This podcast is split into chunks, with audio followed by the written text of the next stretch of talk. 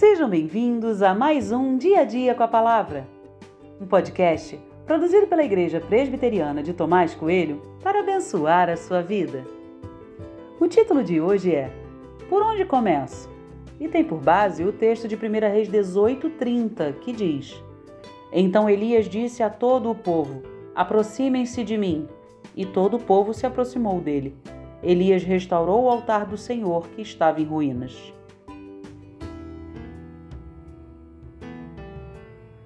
Todo mundo passa por problemas e dificuldades, e todos nós queremos consertar o que está errado. Pelo menos é o que eu presumo.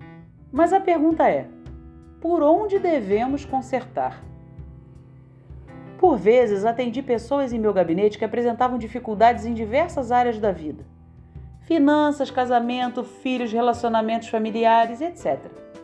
A maioria das pessoas espera uma palavra mágica, uma fórmula algo que resolva tudo ao mesmo tempo e de forma rápida. Se sua vida está do jeito que eu descrevi acima, lembre que essas coisas não chegaram nesse estado de uma hora para outra. Foram meses e muito provavelmente anos de descuido em várias áreas. Não adianta ter pressa e querer resolver tudo de uma hora para outra. Você não conseguirá fazer isso e um sentimento de frustração logo surgirá. Olhemos para Elias o que ele fez?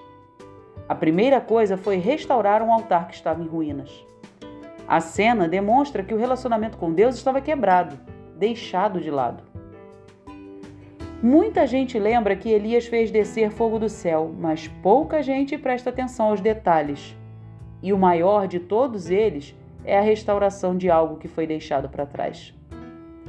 Independente do seu problema ou de sua dificuldade, a solução passa por um só lugar: Deus. Se você não restaurar o seu relacionamento com o Pai, nada mudará.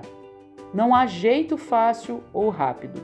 É a sua vida com Deus, diária, intencional e profunda, que fará toda a diferença. Então não perca tempo. Cada dia com Deus é precioso.